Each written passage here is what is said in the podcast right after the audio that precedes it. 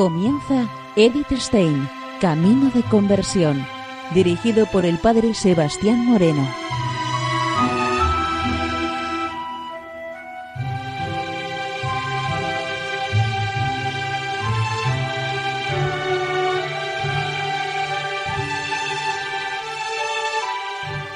Muy buenos días, Señor de Dios. Seguimos conociendo a Edith Stein, Camino de Conversión. En esta emisión de hoy continuamos con la emisión del programa anterior, La ciencia de la cruz.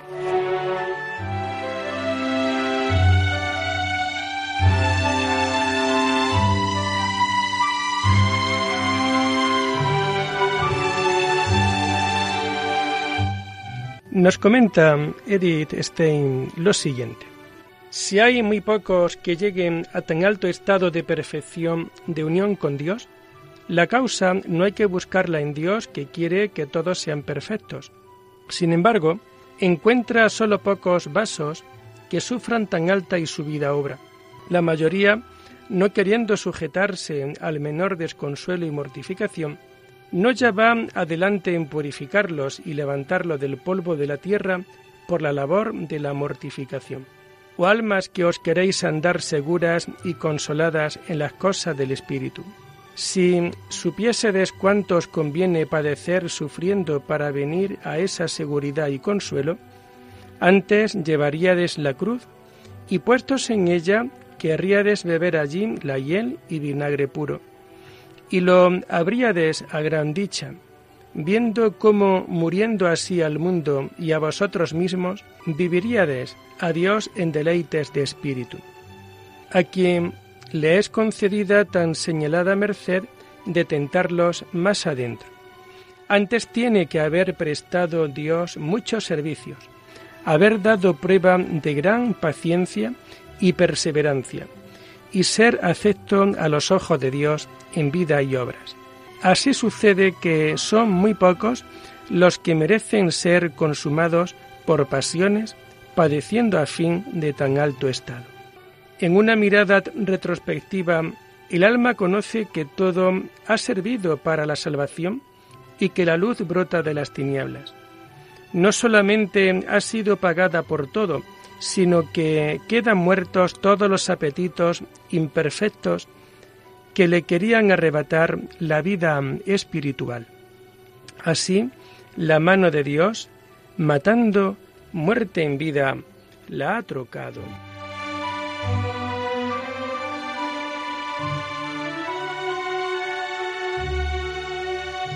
El término vida se entiende de dos maneras la visión beatífica de Dios que sólo podemos alcanzar por la muerte natural y la perfecta vida espiritual en la unión de amor con Dios.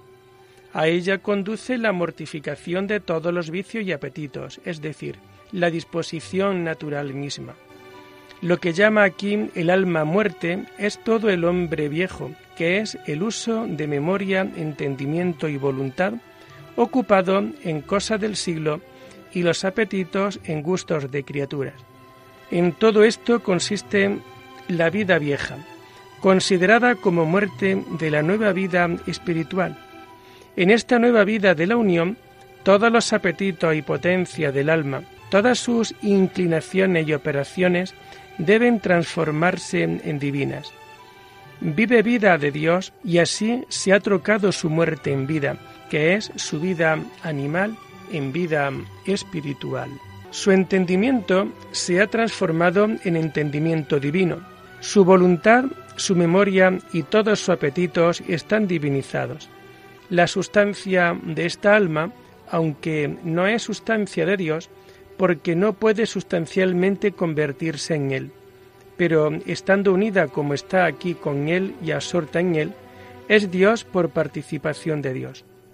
Y por eso el alma puede decir con todo derecho, vivo yo, mas ya no soy yo el que vivo, sino Cristo el que vive en mí. Ahora está el alma interior y exteriormente como la fiesta y trae con gran frecuencia en el paladar de su espíritu un júbilo de Dios grande, como un cantar nuevo, siempre nuevo, envuelto en alegría y amor en conocimiento de su feliz estado. Dios, que hace todo nuevo, renueva también al alma permanentemente. No la deja retroceder como antes, sino que aumenta sus méritos. Demás del conocimiento que tiene de las mercedes recibidas, siente a Dios aquí tan solícito en regalarla con tan preciosas y delicadas y encarecidas palabras, y de engrandecerla con unas y otras mercedes, que le parece al alma que no tiene él otra en el mundo a quien regalar, ni otra cosa en que se emplear, sino que todo él es para ella sola. Y sintiéndolo así, así lo confiesa como la esposa en los cantares diciendo, Dilectus meos mi et ego illi.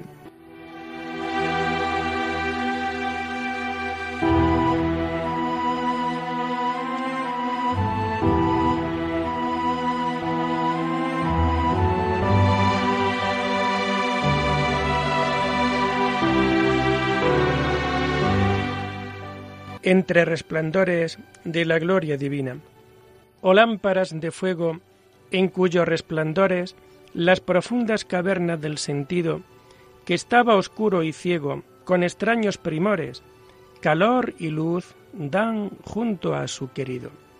El alma rebosa gratitud por las gracias que ha recibido de la unión.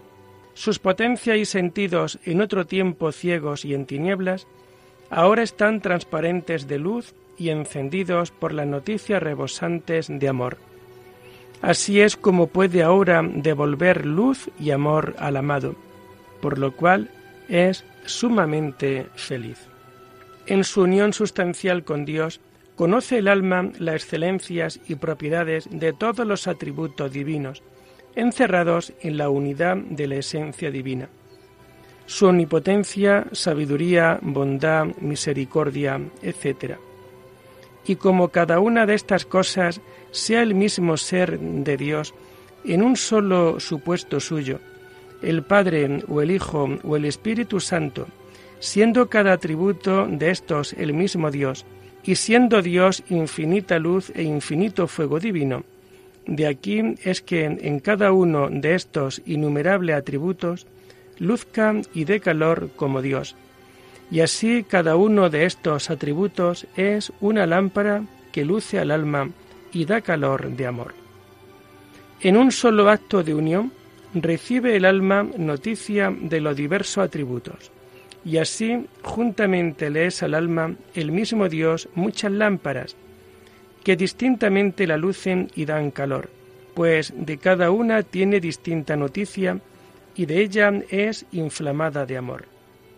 De esta manera, estas lámparas, todas ellas juntas y cada una en particular, van inflamando al alma, porque todos estos atributos son un ser, y así todas estas lámparas son una lámpara, que según su virtud y atributos, lucen y arden como muchas lámparas. El resplandor de esta lámpara de la sustancia de Dios, en cuanto que es omnipotente, le da luz y calor de amor del Dios omnipotente, pero también la llena del resplandor del omnisciente, y así ya le es una lámpara de sabiduría. Y así sucede con todos los otros atributos, que se le revelan al mismo tiempo al alma.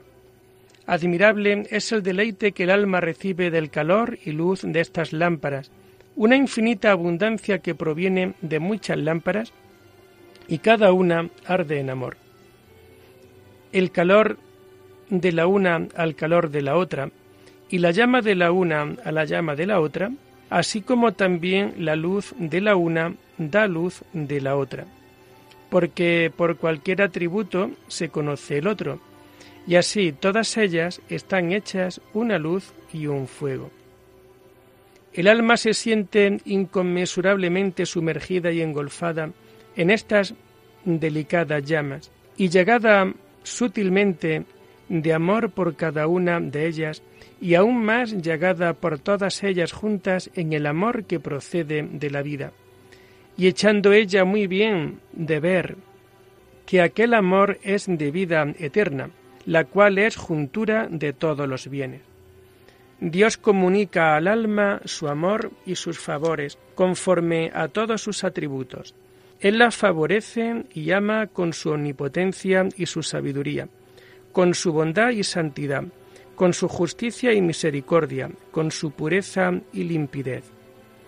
La aprecia altísimamente, quiere igualarla consigo y se le muestra alegre en medio de estas noticias de la unión derrama sobre ella torrentes de amor y ella es feliz en la perfecta armonía entre el alma y el cuerpo, transformada en un paraíso que Dios perfectamente ha cultivado.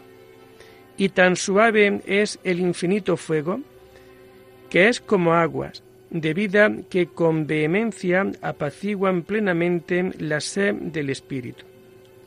Es aquel fuego figurado en el maravilloso hecho que refiere el libro de los Macabeos, el fuego sagrado, que había sido escondido en una cisterna, en el interior de ésta se había convertido en agua, pero sacada al altar del sacrificio, de nuevo se transformó en fuego.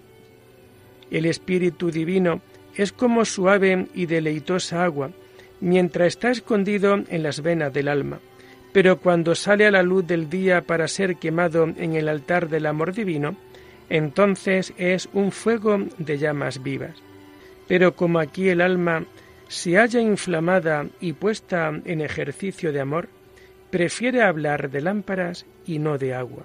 Todo esto no es más que un intento insuficiente de expresar lo que sucede en la realidad, porque la transformación del alma en Dios es indecible.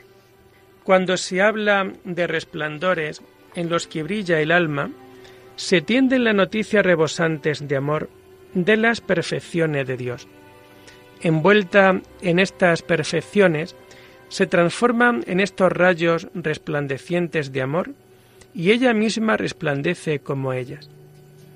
La iluminación de estos divinos resplandores es totalmente diferente a las lámparas materiales. Estas alumbran con sus llamaradas los objetos que están fuera de ellas. Aquellas, en cambio, hacen ver lo que está dentro de las mismas llamas.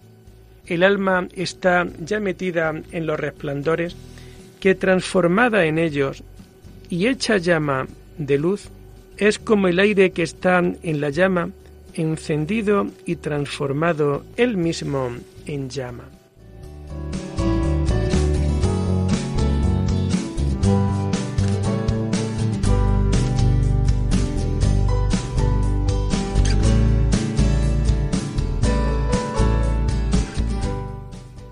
Los movimientos de la llama, sus vibraciones y llamaradas surgen simultáneamente del alma y del Espíritu Santo.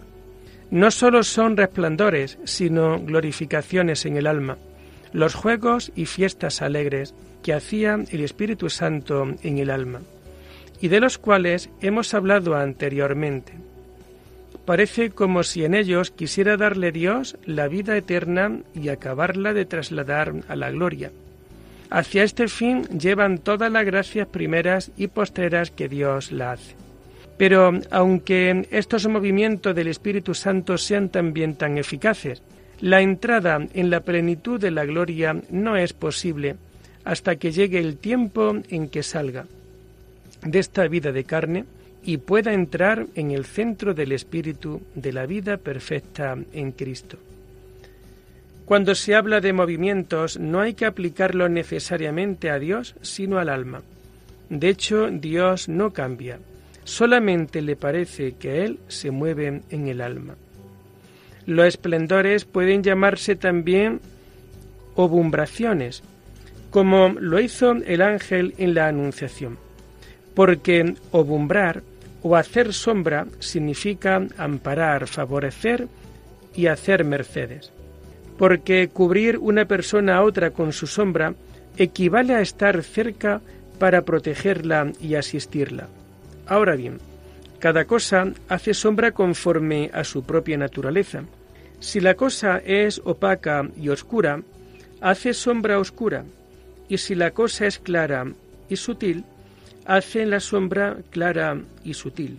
Y así son las sombras que hacen las lámparas divinas encendidas y resplandecientes. La lámpara de la hermosura hace como sombra al alma otra hermosura.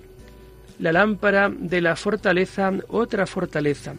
La lámpara de la sabiduría de Dios será sombra de sabiduría, o mejor dicho, será la misma hermosura y la misma sabiduría y la misma fortaleza envuelta en sombra, porque aquí el alma no la puede comprender aún perfectamente. Pero como esta sombra de Dios se corresponde totalmente con su sustancia y atributos, así el alma conoce en sombra claramente la excelencia de Dios. Así la omnipotencia y sabiduría divinas, como su bondad y gloria infinitas, todas ellas desfilan en claras y encendidas sombras de aquellas claras y encendidas lámparas. Y todas ellas las conoce y gusta el alma, de esta manera va conociendo y gustando todas las riquezas reunidas y encerradas en la unidad y simplicidad infinitas de la esencia divina. Y el conocimiento de lo uno no impide el conocimiento y gusto perfecto de lo otro. Antes, cada gracia y virtud es luz que alumbra cualquier otra grandeza divina. La pureza de la sabiduría divina hace que, viéndose una, se vean otras muchas cosas en ella. Toda esta gloria llena las profundas cavernas del sentido.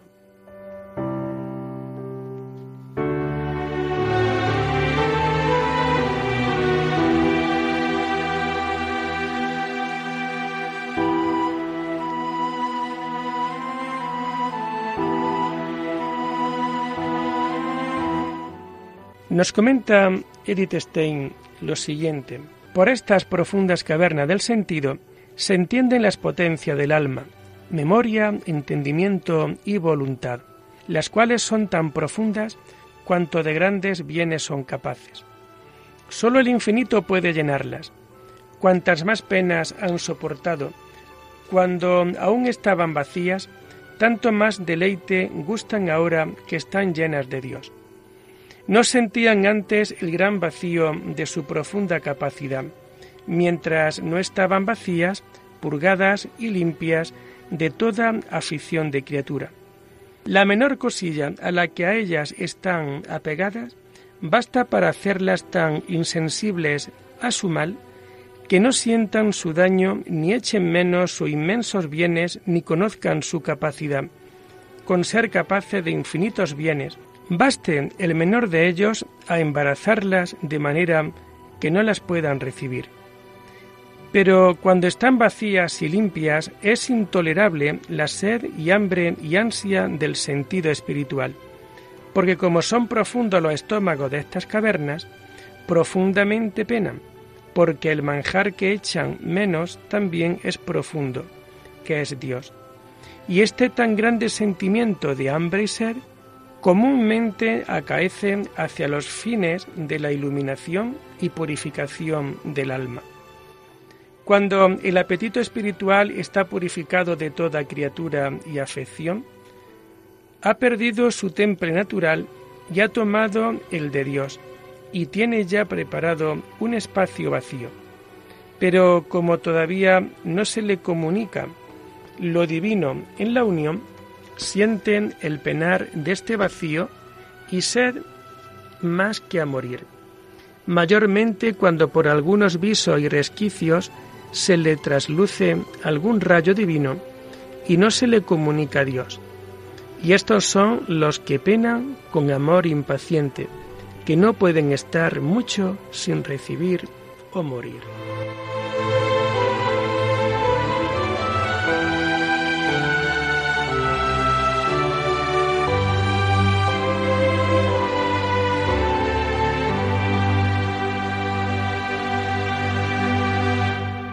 La primera caverna es el entendimiento. Su vacío es la sed de Dios y ansia de la divina sabiduría. La segunda caverna es la voluntad, la cual siente hambre de Dios y suspira por la perfección del amor. La tercera caverna es la memoria, la cual se deshace por la posesión de Dios. Lo que en estas cavernas puede caber es Dios mismo. Y como Dios es profundo e infinito, así la capacidad de ella, en cierta manera, es infinita. Su sed y su hambre son infinitas, su desgarramiento y pena una muerte sin fin. Y aunque esta pena no es tan intensa como en la otra vida, esta presenta una imagen viva de ella, ya que el alma tiene la necesaria disposición para recibir en sí la plenitud de la vida eterna. Pero como este penar tiene su asiento en el amor, no hay para él ningún alivio, pues cuando mayor es el amor, es tanto más impaciente por la posesión de su Dios, a quien espera por momentos de intensa codicia. Pero cuando en verdad el alma ansía a Dios, entonces ya posee al que ama, y así parece que no puede ya sentir ningún dolor, porque en el deseo que tienen los ángeles de ver al Hijo de Dios, no hay pena ni ansia, porque ya le poseen. Y como la posesión de Dios da deleite y hartura, tanto más de hartura y deleite había el alma de sentir aquí en este deseo. Cuanto mayor es el deseo, pues tanto más tiene a Dios y no de dolor y pena.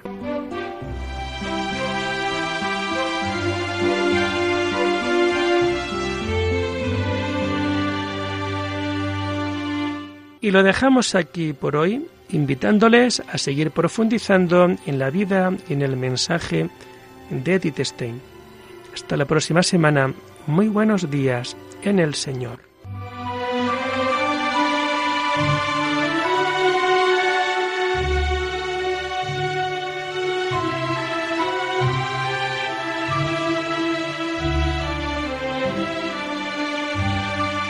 Han escuchado Edith Stein, Camino de Conversión, con el Padre Sebastián Moreno.